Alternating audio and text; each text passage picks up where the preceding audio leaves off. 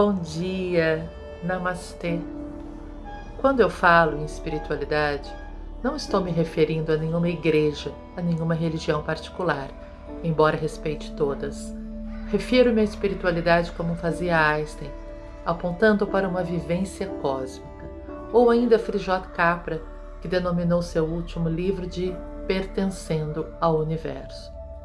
Espiritualidade é uma consciência não dual, uma consciência da participação da parte no todo, que na essência é o amor. Uma pessoa que despertou para essa dimensão espiritual é uma pessoa que não se vê separada do outro, da comunidade ou do universo.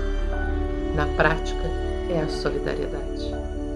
Roberto Crema essa consciência né, de que somos um, que não há diferença entre mim e você, que não há diferença entre o caminho que eu trilho e o que você trilha. Talvez tenhamos denominações diferentes, talvez tenhamos práticas diferentes, mas a nossa busca é sempre a mesma, que é a busca do despertar espiritual. Eu e você somos um, caminhamos juntos. Vem comigo, não coloque barreiras à nossa união. Lembre-se da nossa unidade e não dos pequenos detalhes passageiros e efêmeros que possam nos distinguir um do outro. Em essência, o que vale é a unidade, a solidariedade, o amor. Namastê.